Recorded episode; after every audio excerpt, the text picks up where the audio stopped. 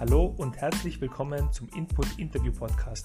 In diesem Podcast möchte ich von meinen Gästinnen lernen, wenn sie aus dem Nähkästchen plaudern und hoffe, dass auch du aus jeder Episode neuen Input mitnehmen kannst. Mein Name ist Simon Farges und ich freue mich auf spannende Gespräche mit meinen Gästinnen.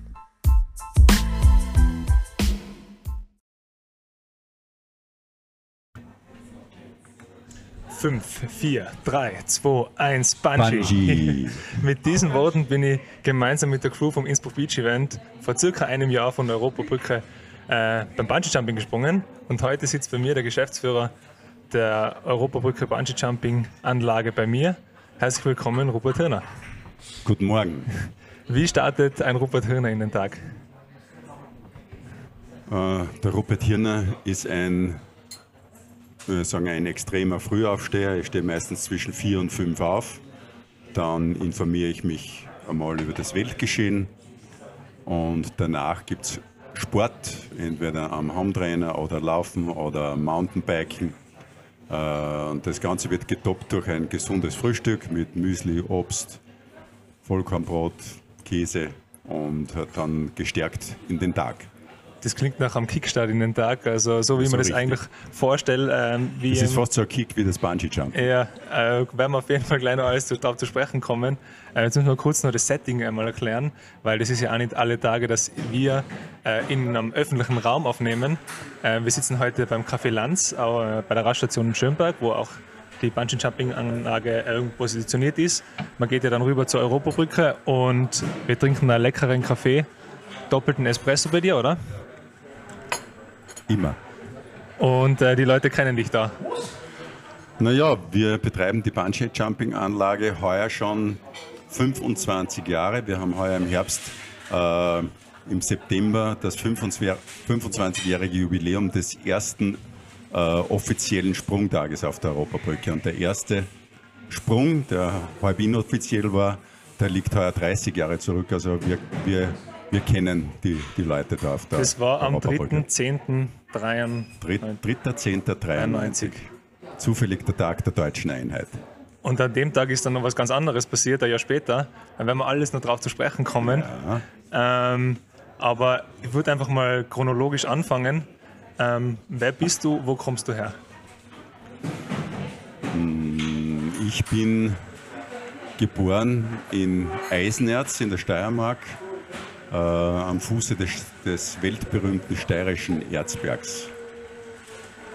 Und ähm, wie hast du dann deine Jugend verbracht und was hast du bis zum jungen Erwachsenenalter so gemacht? Äh, mein Leben war immer geprägt, äh, normal, äh, natürlich die normale Schulbildung und mein Leben war immer geprägt durch Sport. Ich habe äh, hab Fußball, hab Fußball gespielt, habe Tischtennis gespielt, habe andere Sportarten betrieben.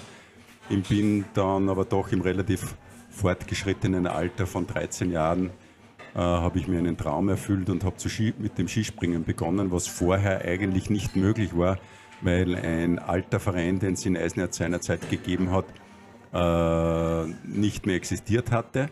Und wir hatten einen absoluten Weltklasse-Springer in Eisenerz, das war der Reinhold Bach, Bachler, Weltrekordhalter. Und der hat uns in Eisenerz animiert und 1974, 75 ist dann ein Verein neu gegründet worden und ja, und da habe ich mich sofort äh, beworben und habe mit dem Skispringen begonnen. Und du bist ja dann auch bei der Vierschanzentournee gesprungen, oder? Ja, ich war sehr viel unterwegs im Weltcup. Äh, unter anderem war ich auch bei der Vierschanzentournee dabei. Äh, habe die ganze Welt gesehen und das Skispringen hat mein, mein Leben eine, ein Jahrzehnt lang geprägt. Ähm, wieso hast du dann aufgehört oder was war dann da der Schluss, dass du das nicht mehr verfolgst? Äh, der Punkt war der, ich bin dann äh, nach zwei Saisonen, die ich gesprungen bin, bin ich dann ins Skigymnasium gekommen, habe mich dort extrem schnell entwickelt und äh, äh ich hatte dann einen, einen äh, schweren Unfall, bin einmal bei der, bei der Junioren-Europameisterschaft bei einem äh, Qualifikationssprung in Murau in die Ebene gesprungen. Das hat dazu geführt, dass ich einen Tag lang bewusstlos war und bin dann wieder aufgewacht, aber das hat mich dann nicht mehr losgelassen. Ich habe dann meine, meine Ziele, die ich hatte als Skispringer, nicht mehr ganz erreicht. Ich habe tolle und schöne Erfolge gehabt, aber ich bin dann nicht mehr ganz nach vorne gekommen. Und ich sage mal, wenn ich, das, wenn ich das im Nachhinein betrachte, dann könnte ich sagen, dass dieser, dass, dass dieser Sturz in Murau mein weiteres Leben extrem geprägt hat, äh, weil in einer gewissen Weise diese, die, die Folgen davon waren, dass es mich immer wieder ein bisschen behindert, wird, behindert hat.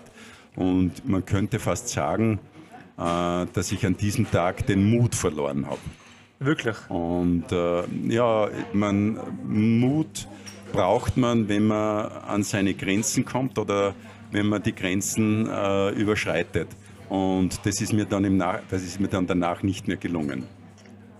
War das auch das, wieso du dann äh, den Weg eingeschlagen hast äh, Richtung Bungee Jumping? Weil dafür braucht man eine Menge Mut. Äh, Im Nachhinein, Im Nachhinein gesehen könnte man das vielleicht so sehen. Äh, ein, ein bewusster Schritt in, einen bewussten Schritt in diese Richtung hat es nicht gegeben. Aber wie kann man sich das jetzt vorstellen? Wie bist du fürs Bungee Jumping begeistert worden? Wann hast du das erste Mal davon gehört, im Fernsehen gesehen, in der Zeitung gelesen? Wie hat sie das äh, das erste Mal erreicht, dass du von Bungee Jumping gehört hast?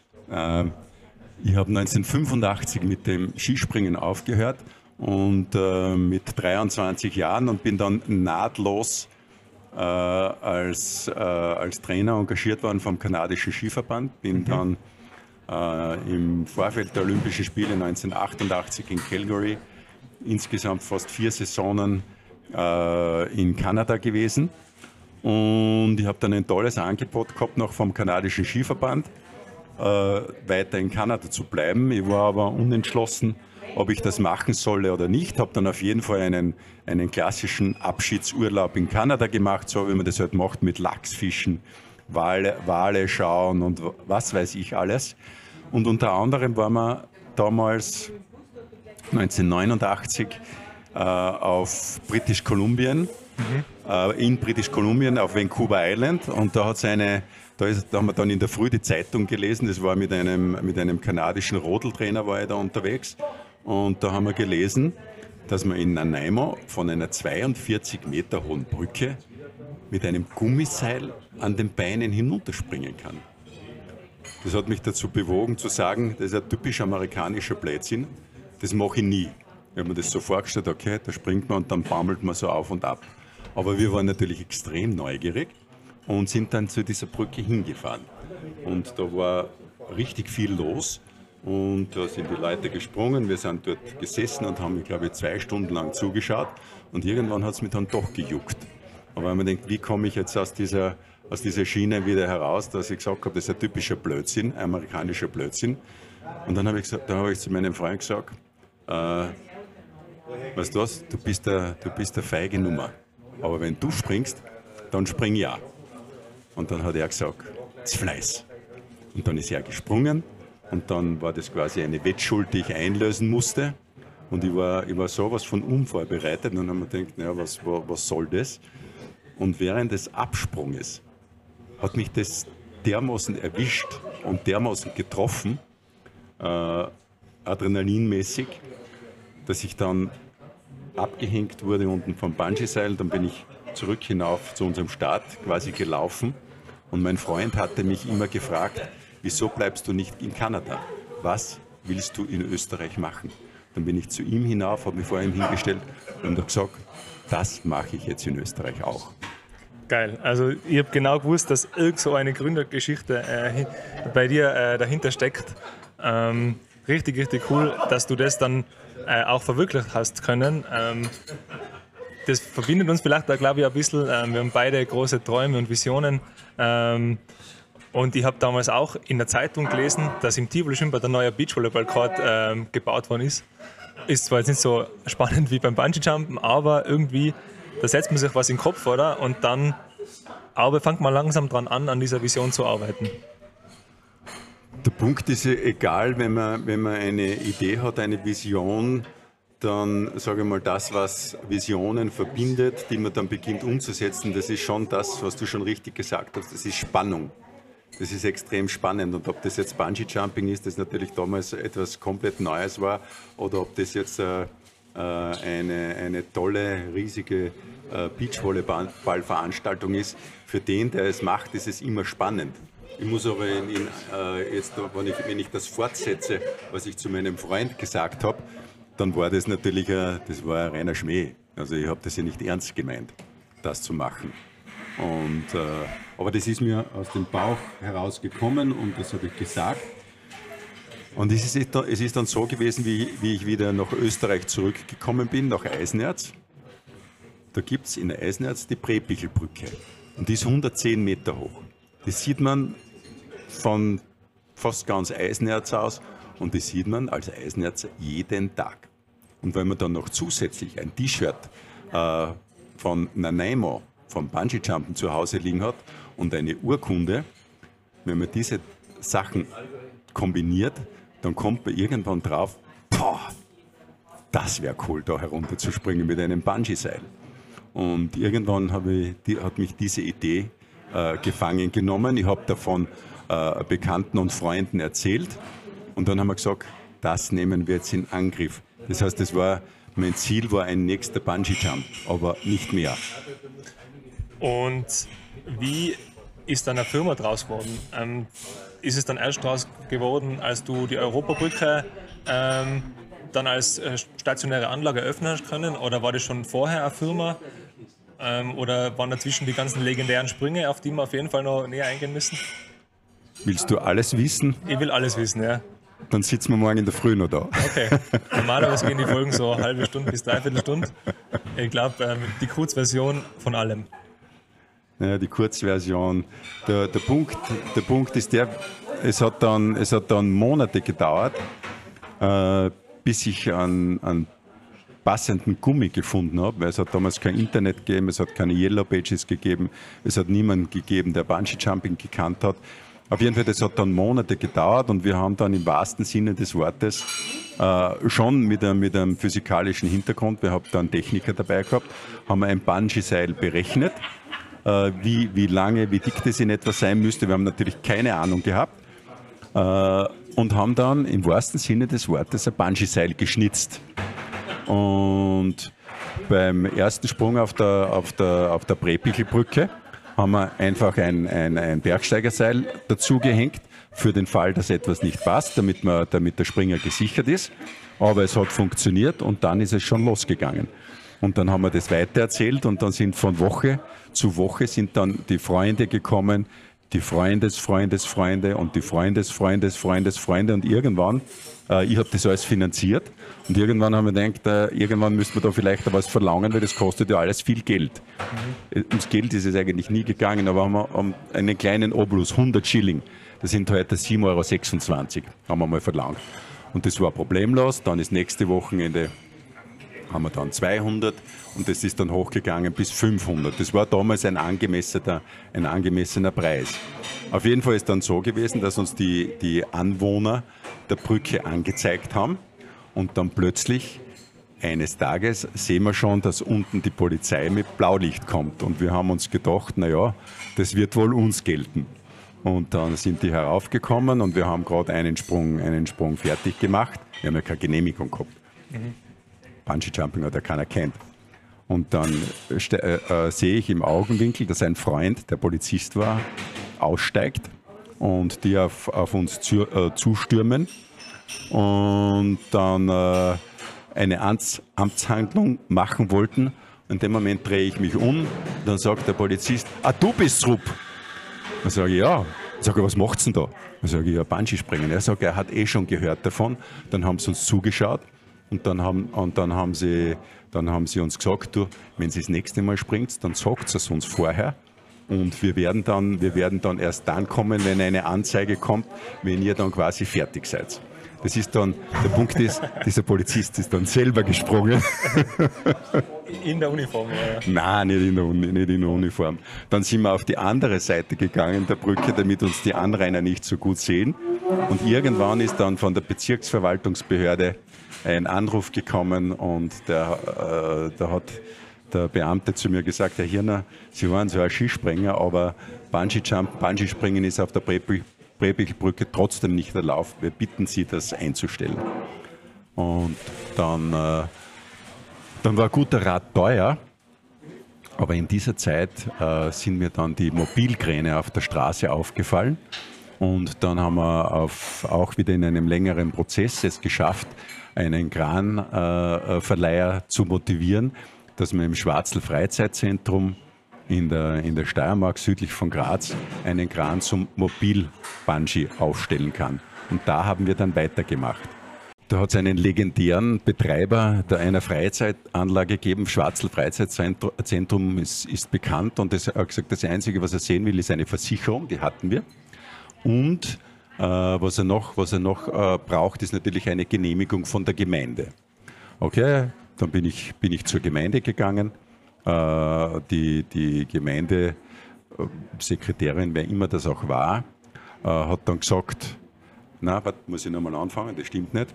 Ich habe dann, hab dann bei der Gemeinde in Unterbremstetten angerufen und habe gesagt, dass ich äh, eine Veranstaltung anmelden möchte.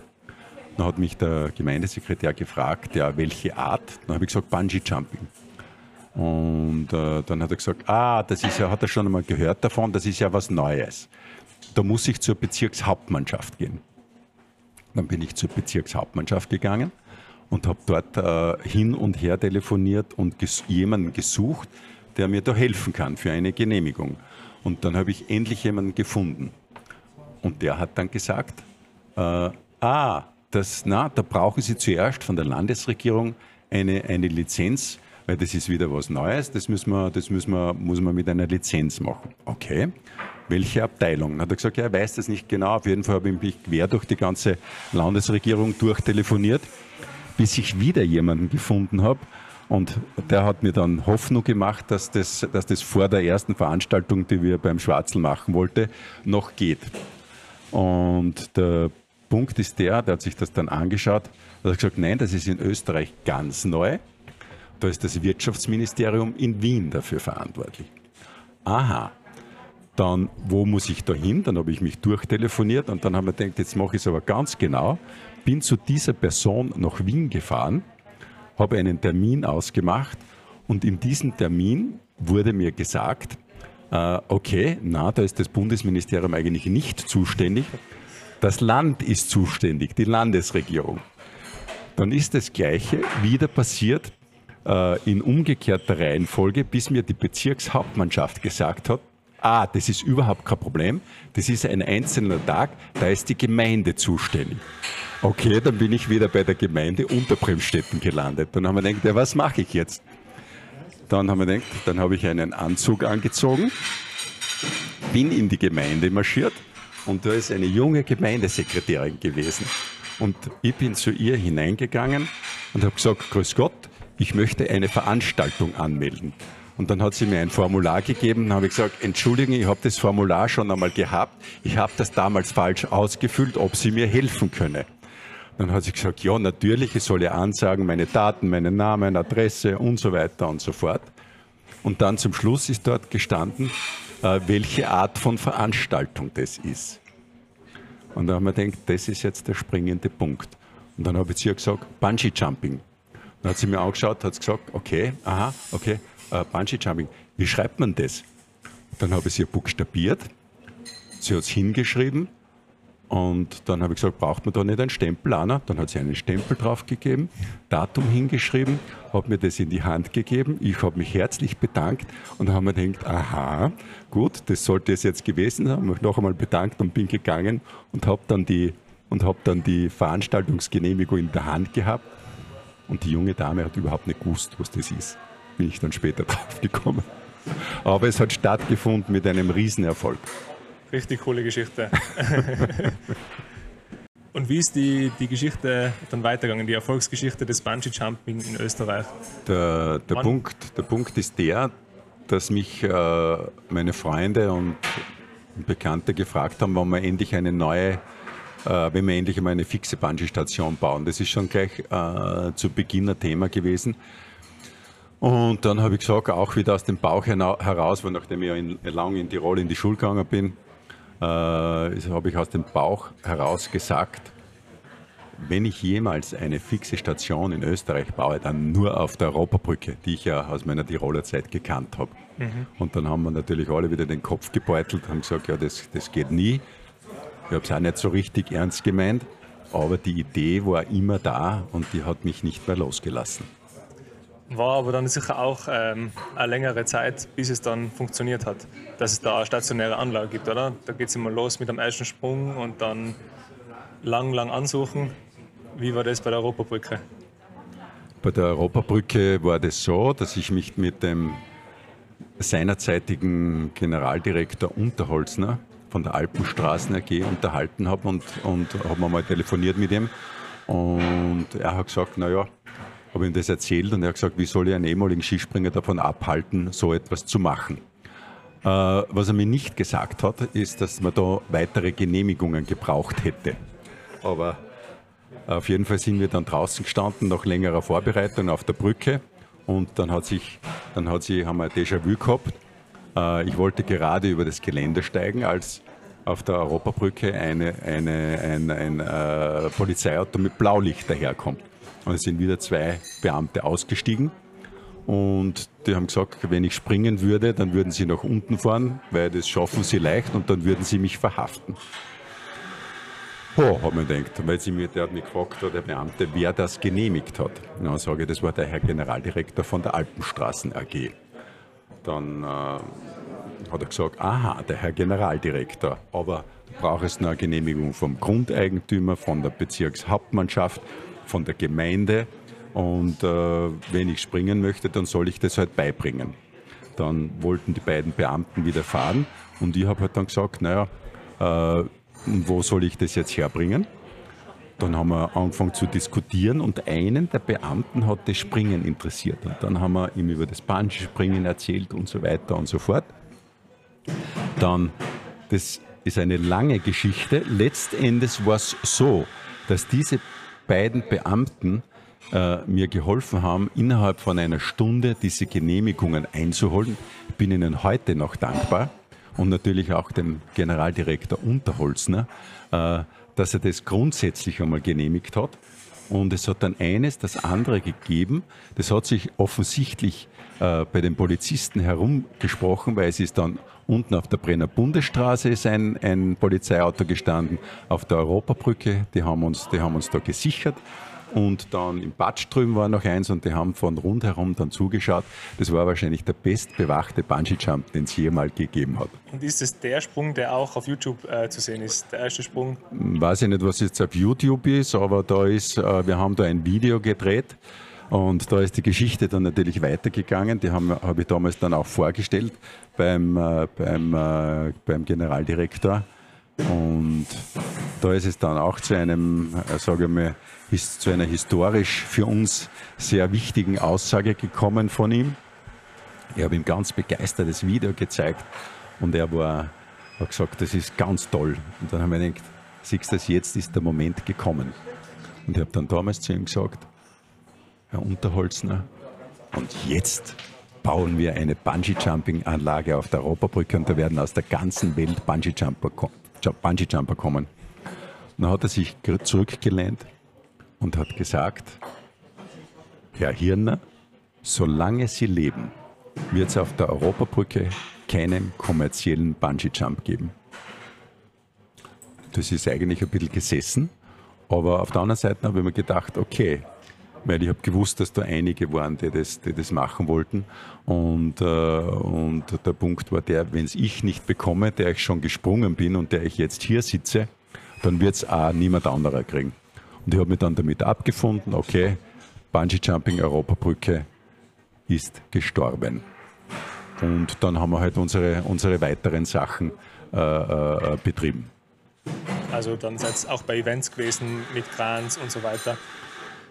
Wir haben, da, wir haben damals auch viel im, im, im, äh, im Bereich rund um Österreich. In Österreich haben wir viele, viele Events äh, gehabt, die haben uns dann auch äh, nach Deutschland geführt. Und wir waren da ziemlich beschäftigt und haben uns halt dann äh, auch langsam, das war auch schon vor meinem ersten Sprung auf der Europabrücke, äh, nach oben gearbeitet mit die ersten 100 Meter, die ersten, der höchste Bungee-Kran der Welt erstmals mit 150 Meter äh, und so weiter und so fort. Vielleicht gehen wir jetzt mal auf ein paar legendäre Sprünge ein.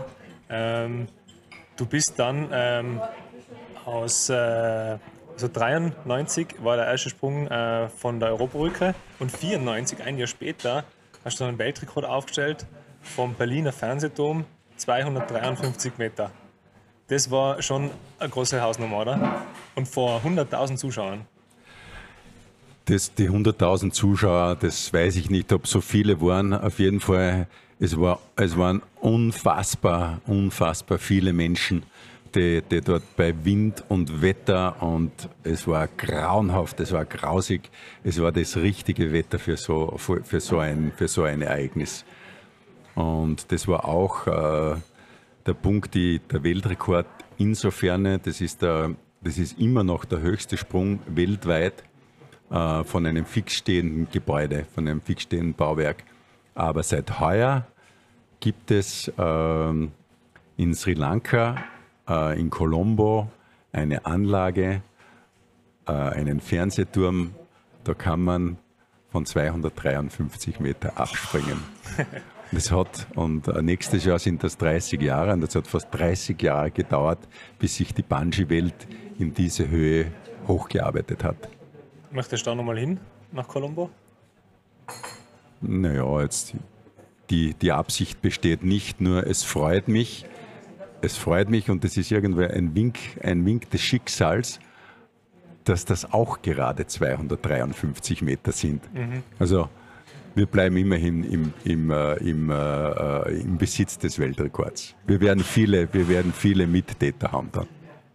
Wie ähm, muss man sich vorbereiten auf so einen Sprung aus 253 Metern? Auf deinem Bus, äh, VW-Bus steht fett drauf, auf den Bildern sieht man das No Risk, No Fun. Ähm, und es sind sehr viele junge ähm, Männer um dich herum dann im YouTube-Video, die, dann, die dann beglückwünschen. Aber was muss man da für Vorkehrungen treffen? Muss man da physikalisch das vorher alles berechnen? Ähm, wie naiv oder wie genau gehst du an so eine Sache dann heran? Weil da steckt doch sicher einiges an Vorbereitung drin, oder?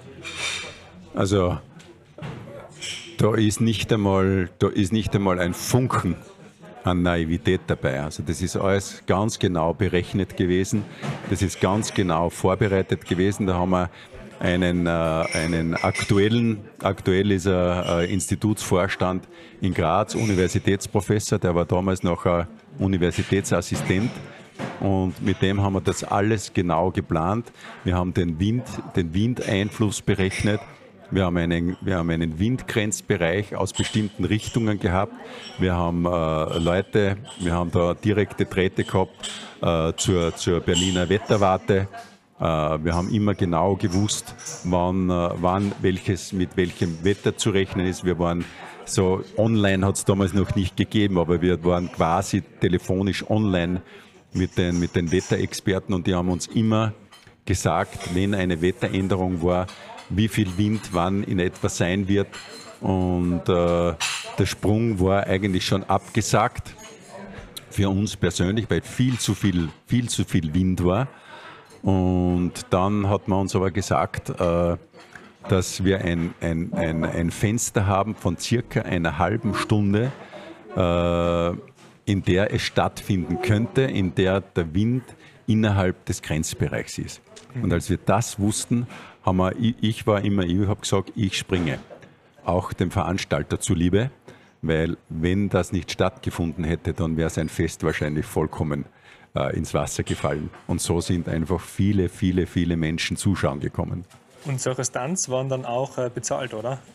Das war jetzt keine, keine Investition für die, sondern das war vom Veranstalter mehr oder weniger bezahlt. Na, wir haben damals, wir haben für, für solche Stunts haben wir damals, das hat sich dann schon entwickelt, auch äh, Sponsoren gehabt. Mhm. Ich erinnere mich, äh, erinnere mich ich habe es gesehen, ähm, den einen Sprung aus dem Heli, ähm, 420 Meter über dem Heldenplatz. Da hast du äh, Intersport Eibel ja. Äh, Logo am Helm ähm, ja. gehabt. Wie, wie war der Sprung für dich? Äh, da muss man ein bisschen, ein bisschen weiter nach vorgehen. Äh, da hat es die, die Air Power gegeben in der Steiermark und mhm. wir waren damals immer schon mit einem äh, mit einem Mobilkran bei der Airpower dabei. Airpower 1997 das erste Mal und dann wieder bei der Airpower 2000.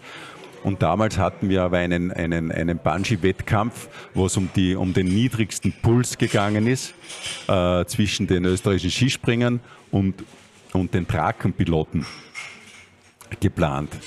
Und da in einem Team-Event quasi, da waren vier Skispringer, vier Trakenpiloten und die Pulswerte beim Absprung sind dann zusammengezählt worden. Und auf jeden Fall, und in dieser, in dieser, auf dieser Veranstaltung hätte ich einen Heli-Bungee-Jump äh, von einem Heereshelikopter machen sollen. Ich habe aber dann im Vorfeld schon gesehen, äh, das war schon im Programm drinnen, habe dann aber gesehen, dass sich das zeitlich einfach nicht machen lässt. Und ich habe dann den Verantwortlichen, das war äh, der damalige, der damalige Österreich, österreichische Erdchief, der General Wolf, äh, der jetzt zufällig der, der Geschäftsführer des Projektes Spielberg ist bei der Formel 1. Und ich habe ihm damals gesagt, schauen Sie, mir tut es wahnsinnig leid, aber ich weiß, dass sich das nicht ausgeht. Und dann hat er gesagt, ja, das ist natürlich jetzt, das ist jetzt natürlich ganz schlecht. Und dann habe ich, zu ihm, ich zu ihm gesagt, okay, aber Herr Wolf, ich schenke Ihnen diesen Sprung. Sie können ihn fürs Bundesheer einsetzen, wo Sie wollen. Und letzten Endes ist dann dieser Sprung am Nationalfeiertag am Heldenplatz äh, gelandet. Und das war so quasi mein 10-Jahres-Jubiläum. Mein erster Sprung war 42 Meter hoch und 10 Jahre mal 42 sind 420 Meter. Und so ist es dazu gekommen. Sehr cool. Es gibt noch weitere Stunts, die ich mit dir besprechen möchte. Es gibt auch noch den legendären Heißluftballonsprung in Bischofshofen. Ähm, erzähl uns mal da, wie ist das zustande gekommen? Ja, als Skispringer, als Skispringer hatte ich natürlich äh, Kontakte weiterhin in die Springerszene und ich habe dann mit, den, mit verschiedenen Veranstaltern gesprochen und auch mit, mit Vertretern von Intersport, die ich gut kannte und dann sind wir dazu gekommen, dass wir, äh, die waren damals alle auf der Suche äh, nach einem, nach einem Showprogramm vor dem, zwischen dem ersten Durchgang, vor dem Finaldurchgang. Und da haben wir dann den ersten Heißluftballonjump Österreichs gemacht. Einmal über 100 Meter. Äh, dann wollten wir auch ein Jahr später 200 Meter machen in Bischofshofen. Das ist dann leider vom, vom Wind verblasen worden. Das klingt eigentlich irgendwie alles so, als wärst du der perfekte Rakul-Athlet gewesen. War das irgendwann mal ein Thema oder? Äh, in der Zeit, in der ich das gemacht habe, nicht. Äh, und Bungee Jumping ist leider nie in, die, in, die, in das Potpourri von, äh, von Red Bull aufgenommen worden. Als, es vielleicht, als man das hätte machen können, äh, habe ich dann keine, keine Stunts mehr gemacht. Aber wir, haben, wir waren überall bei der Vierschanzentournee dabei, auch zweimal in Innsbruck und, und äh, in Garmisch, in Oberstdorf. Und ja. Du hast mir auch mal von einem legendären Bergisel-Stand erzählt. Magst du mir den auch nochmal äh, für den Podcast erzählen? Irgendwie in den Gegenhang hineingesprungen. Der, ich sage mal, das, was ich am Berg Isel gemacht habe. Das war 1995, das war knapp nach dem Sprung äh, vom Berliner Fernsehturm. Das war eigentlich standmäßig dann mein Zenit. Und zwar haben wir da neben dem Gegenhang auf dem Berg Isel einen 60 Meter hohen Kran aufgebaut und haben dort, wo man normalerweise mit äh, äh, mit den Beinen quasi ans Bungee-Seil gehängt wird, haben ein Trapez hinaufgehängt. Äh, ich habe mir beim Absprung äh, äh Ski angezogen und bin dann auf äh, 5, 4, 3, 2, 1 Bungee von 30.000 Zuschauern, habe da aus der Gondel einen Salto hinaus gemacht, habe mich am Trapez mit den Händen festgehalten und habe gewartet, bis ich in Bodennähe war und habe dann das Trapez ausgelassen und bin dann mit den Schienen weitergefallen, gefahren.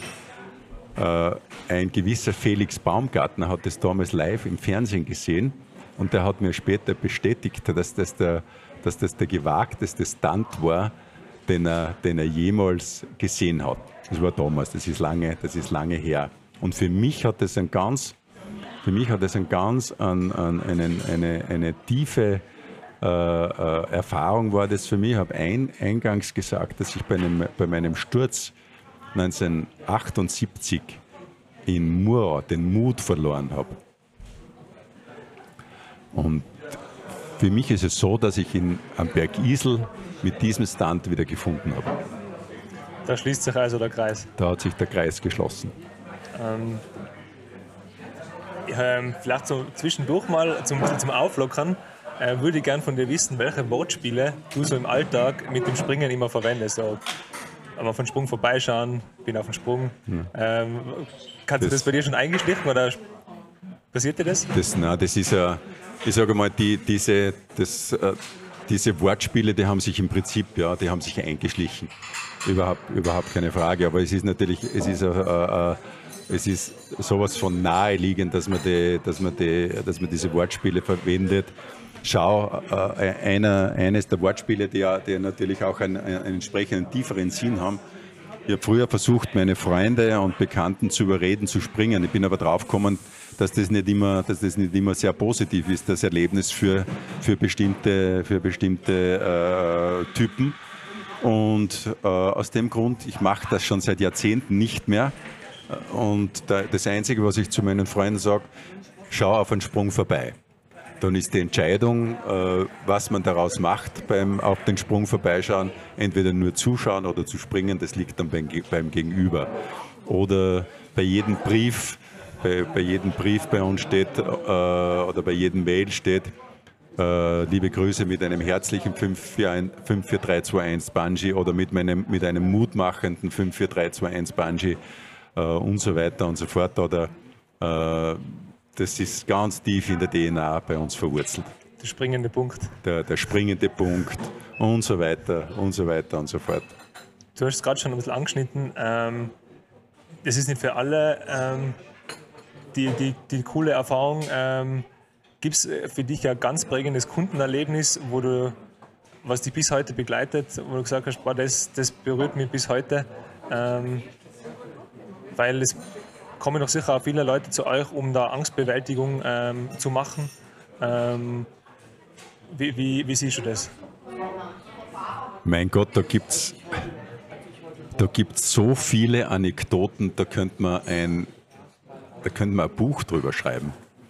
Aber das, was du in deiner Frage, was in deiner Frage mitschwingt, das ist genau das, äh, wo, äh, worauf es für viele angekommen ist, die sich quasi, die sich quasi Mut gemacht haben äh, für irgendeinen, für einen, irgendeinen Lebensabschnitt oder für irgendeinen, für irgendeinen, äh, für irgendeinen Partner.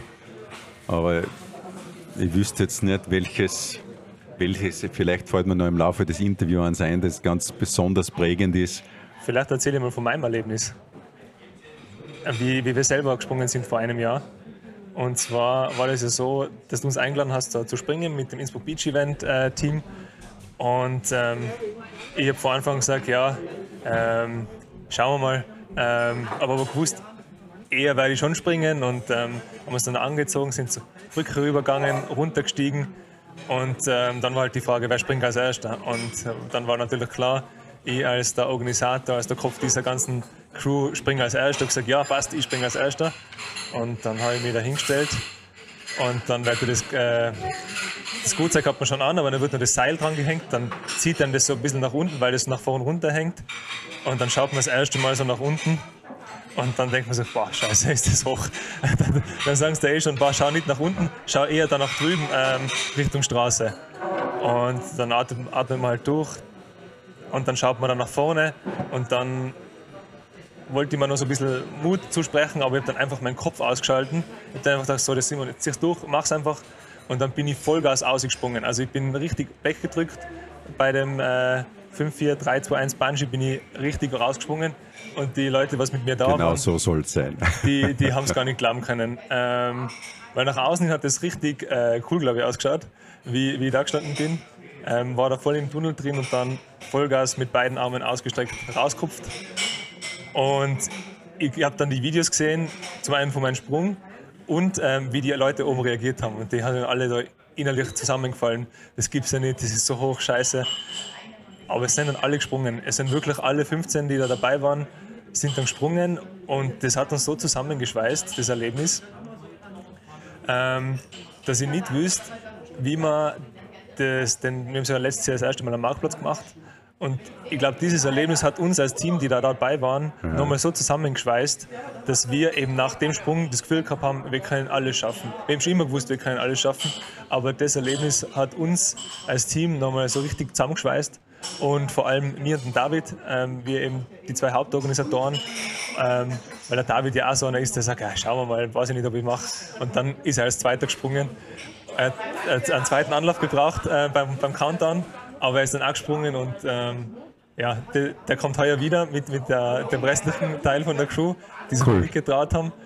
Und ja, also ich, finde, das muss äh, weiterhin ein jährliches Ritual für unsere Crew sein, dass wir uns da einstimmen und ein, darauf einschwören, weil nur so, mit so viel Mut, ähm, können wir solche Dinge äh, realisieren, weil der Marktplatz war für uns schon das Event mal drei und eine ganz andere Hausnummer mitten in der Stadt, äh, das zu veranstalten ähm, mit viel mehr Sicherheitsauflagen und einfach so ausgesetzt mitten im Stadtzentrum. Davor waren wir im, im Tivoli-Schwimmbad, das war eingezäunt, dass jeden Abend jeder heimgegangen, nichts mehr los gewesen im Tivoli-Schwimmbad und Ruhe war.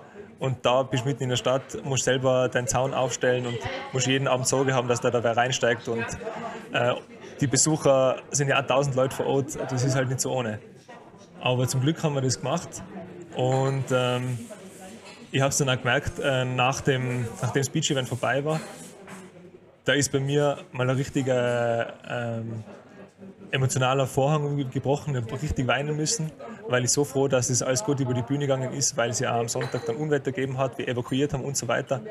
Ähm, und das war schon ein massiv, äh, massives Jahr letztes Jahr. Da haben wir viel erlebt und viele Emotionen waren dabei. Und wenn du das so sagst, dann freut mich das extrem, weil das genau das ist, was wir machen. Unser Slogan, einer unserer Slogans ist, wir machen Mut. Und da ist es offensichtlich, bei dir hat sich das sehr positiv ausgewirkt. Du hast das, du hast das genau das mitgenommen, äh, was also ein Bungee-Sprung bewirken kann. Und das hat er schon, das bewirkt also ein Bungee-Sprung. Kann auch etwas anderes sein. Ich sage nicht, das Bungee-Jumping ist jetzt das, das einzig wahre, aber es ist knapp dabei. Ja. Und es bewirkt auch, dass man bis zum Abend, also bis Mitternacht nicht einschlafen kann nach dem Sprung. das, das war auch für alle ungefähr die gleiche Erfahrung. Also da haben wir echt noch viel zu verarbeiten gehabt nach so einem Sprung. Cool. Aber ja, ich würde es auf jeden Fall wieder machen. Nur heuer geht es nicht aus. Ja, aber du, ich habe gehört, du hast ja, du hast ja noch äh, einen Schritt, du, du, bist deshalb nicht dabei, weil du einen Schritt vor, dich, vor dir hast und das kannst du mir glauben, weil da, diesen Schritt habe ich vor, vor beinahe schon 30 Jahren gemacht. Äh, da braucht man noch viel, viel mehr Mut für diesen Schritt, aber das weißt du noch nicht. Du wirst nämlich heiraten. Ähm, ich habe schon geheiratet, ähm, Standesamt zumindest, okay. aber ähm, kirchlich äh, steht noch bevor, das stimmt. Ähm, ja, ähm, ich freue mich voll auf den neuen Lebensabschnitt. Ich bin mir ziemlich sicher, dass es die richtige ist. Ähm, wir sind schon über elf Jahre zusammen und ähm, ja, freue mich auf die Zukunft. Das, das spürt man, wenn man, den, wenn man den Mut hat, das zu machen, das spürt man, wann, das weiß man schon, wenn es die, die richtige ist. Und ja, es ist irgendwie habe ich bis jetzt immer alles so erreichen können, was ich mir so vorgenommen habe. Also es ist einfach alles bis jetzt aufgenommen. Wenn ich jetzt zurück, zurückblinke, denke ich mir, boah, richtig cooler roter Faden schon.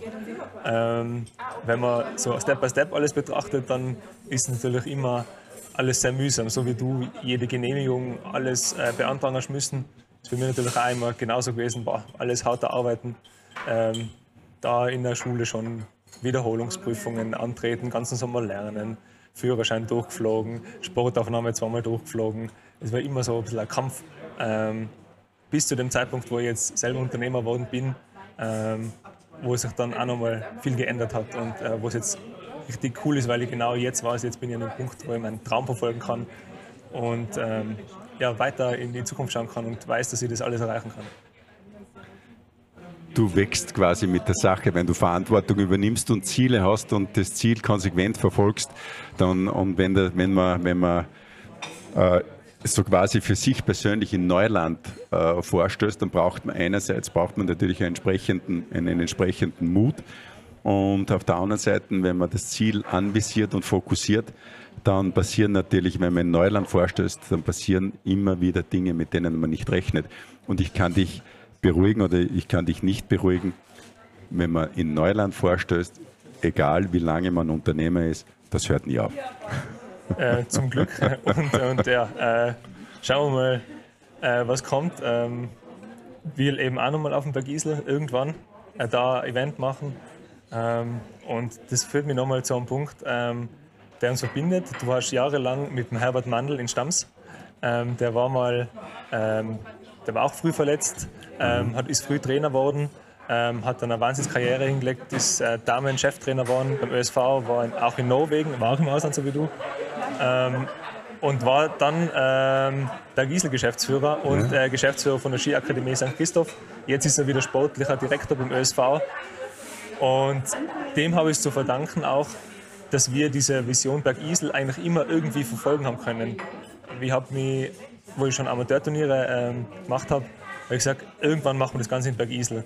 Und der Herbert ist jemand gewesen, der gesagt hat, ja, den Simon beim Innsbruck Beach Event unterstützen wir, zwar mit einem kleinen Betrag, aber immer so, dass man das Gefühl gegeben hat, irgendwann kann, kann man es äh, machen. Das ist wie bei der Europabrücke äh, so ein bisschen, oder? Dass man, wenn einer schon mal sagt, okay, dir kann man es eh nicht verbieten als Skispringer, du wirst deinen Weg schon machen, dann gibt einem das halt so viel, dass man weiter an dem Traum festhält. Und ich glaube, dass wir 2028 das Event vielleicht machen können. Da sage ich mal, das ist natürlich eine gute, eine gute Ausgangsposition, wenn du mit dem Herbert schon einen guten Kontakt hast und eine gute Verbindung.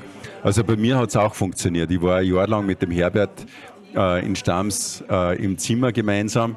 Wir haben ein Zimmer geteilt und mir ist im, im, weiteren Leben auch sehr viel gelungen. Das heißt, es wird wahrscheinlich mit dem Herbert zu tun haben. Wahrscheinlich, ja. ähm, wenn, ich, wenn ich einen Herbert mal im Podcast habe, welche Frage würdest du ihm stellen? Ähm, naja, ich würde ihn fragen, was er macht, welche Aktionen er setzt, damit er seinen Athleten so richtig Mut für die Zukunft machen kann? Das werden wir ihn fragen. Wir werden es ihm auf jeden Fall zukommen lassen, falls er den Podcast nicht hört. Oder wir schicken ihm einfach den, den Link von dem Podcast. Genau, super. Ähm, zwei letzte Fragen habe ich noch. Ja, okay. Und zwar, ähm, wovor hast du eigentlich jetzt noch Angst? Du machst allen Mut um dich herum und die Leute zu dir kommen, aber gibt es was, wovor du noch Angst hast? So ganz, naja, wovor hat man, wovor hat man Angst? Äh, vor, dass der Familie, dass der Familie was passiert. Mhm. Das ist eigentlich, oder natürlich, dass, dass, dass, dass, wirtschaftlich, äh, dass wirtschaftlich etwas, etwas passiert. Aber ich sage mal, beim, äh, beim Skispringen hat man grundsätzlich, hat man grundsätzlich Angst. Viele, viele Sportler nennen das zwar nicht Angst, die nennen das Angespanntheit oder sonst was, aber das ist ja nichts alles, äh, das ist ein Grad, ein Grad der Angst. Aber was man bei verschiedensten Sportarten, beim Skispringen und beim Bungee-Jumping lernt, vor allem wenn man, wenn man, wenn man, wenn man im Stuntbereich tätig ist, es ist ja nicht das, dass die Angst, dass die Angst weggeht, sondern äh, dass die verschwindet. Die Angst hat ja, ist ja extrem, ist ja was extrem Positives und fürs Überleben äh, äh, notwendig. Aber man, man lernt mit der Angst umzugehen. Und das ist eine ganz, das ist eine ganz wesentliche Geschichte und das hilft einem auch im, äh, äh, im Leben. Wenn man, wenn man vor etwas Angst hat, dann äh, weiß man, wie, wie man mit der Angst umgehen muss. Und ich hoffe, dass mir das in meinem weiteren Leben helfen wird. Ich glaube, das lassen wir jetzt einfach so stehen. Und das war jetzt unser Schlusswort. Ich bedanke mich sehr herzlich bei dir, dass du uns so viele Geschichten aus deinem Leben erzählt hast. Und ähm, da war sehr viel Inspirierendes dabei für mich und hoffe auch für alle Zuhörerinnen äh, bei dem Podcast. Ähm, bin gespannt, äh, wann wir uns das nächste Mal wieder sehen. Und ich bin mir sicher, ich schaue noch oft auf den Sprung vorbei. Äh, und ich wünsche dir und euch weiterhin alles, alles, alles Gute. Bleibt fokussiert, verfolgt eure Ziele und das kann ich, nur, kann ich abschließend nur wünschen mit dem innigsten Wunsch, den es für, für Bungee-Jumper gibt, nämlich ein mutmachendes 5, 4, 3, 2, 1. Bungee!